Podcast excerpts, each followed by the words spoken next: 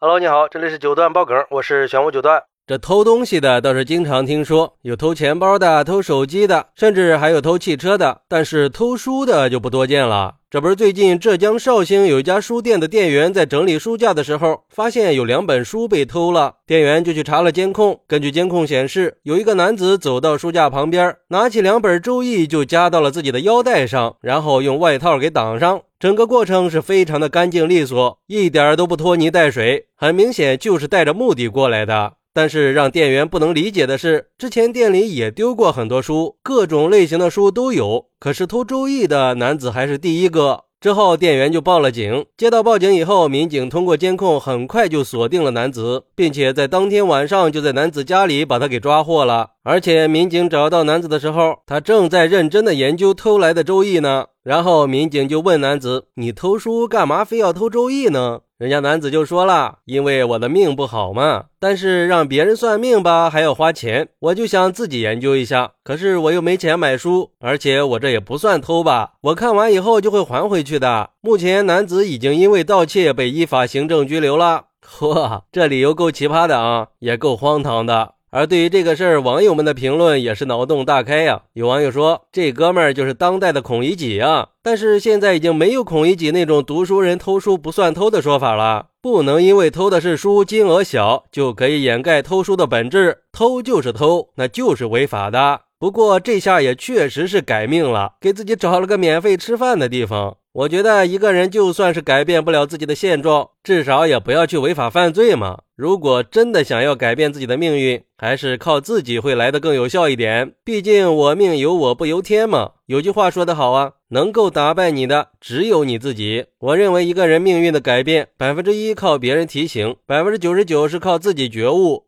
还有网友说，这个男子让我想起了当年偷电瓶车的周某人说的那句：“打工是不可能打工的，这辈子都不可能。”这个男子的这句“我命不好，没钱买书”，也很有成为网络热梗的潜质嘛。不过，我觉得算命这事儿不太靠谱，就连算命的书都告诉我们“相由心生，命由己造”，也就是说，我们自己怎么做才是决定自己命运的根本。既然这样，与其算命，还不如好好努力做事，多存好心，多说好话，多做好事儿。不知道你们有没有发现，很多人在遇到困难的时候就会说自己命不好。但是在我看来，人最大的问题就是惰性。如果不改变这一点，到什么时候都不会好起来的。那就是再退一步来说，现在很多书店和图书馆都是可以借书的呀。就算是连借书的钱都没有，也可以站在书店里看呀。站那儿看又不收钱，说白了还是心术不正。不过也有网友说，这种好学的精神还是让人感动的，励志改命的精神也值得鼓励。在知道了是他偷的书以后，应该对他的情况做一下了解。如果说他真的是已经到了身无分文的地步了，真的是因为穷才偷的书，我认为这是可以理解的。书店不如把这两本书送给他，反正也没有多少钱。等他有钱的时候，给书店捐点钱来弥补以前的错误，这不挺好的吗？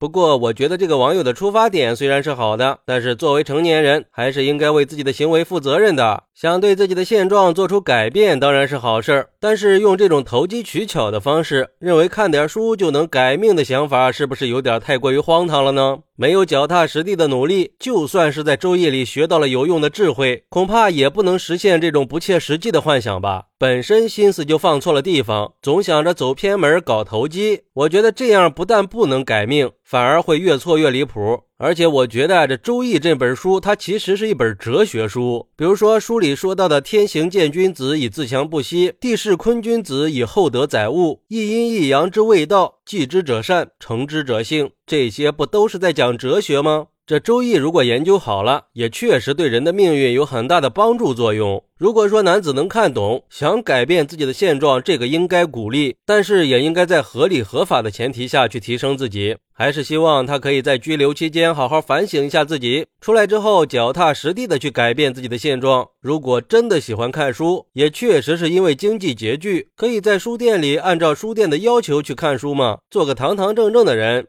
一定要相信，只要走正道、肯努力，一切都会好起来的。好，那对于这个事儿，你有什么想说的呢？快来评论区分享一下吧！我在评论区等你。喜欢我的朋友可以点个关注、加个订阅、送个月票。拜拜。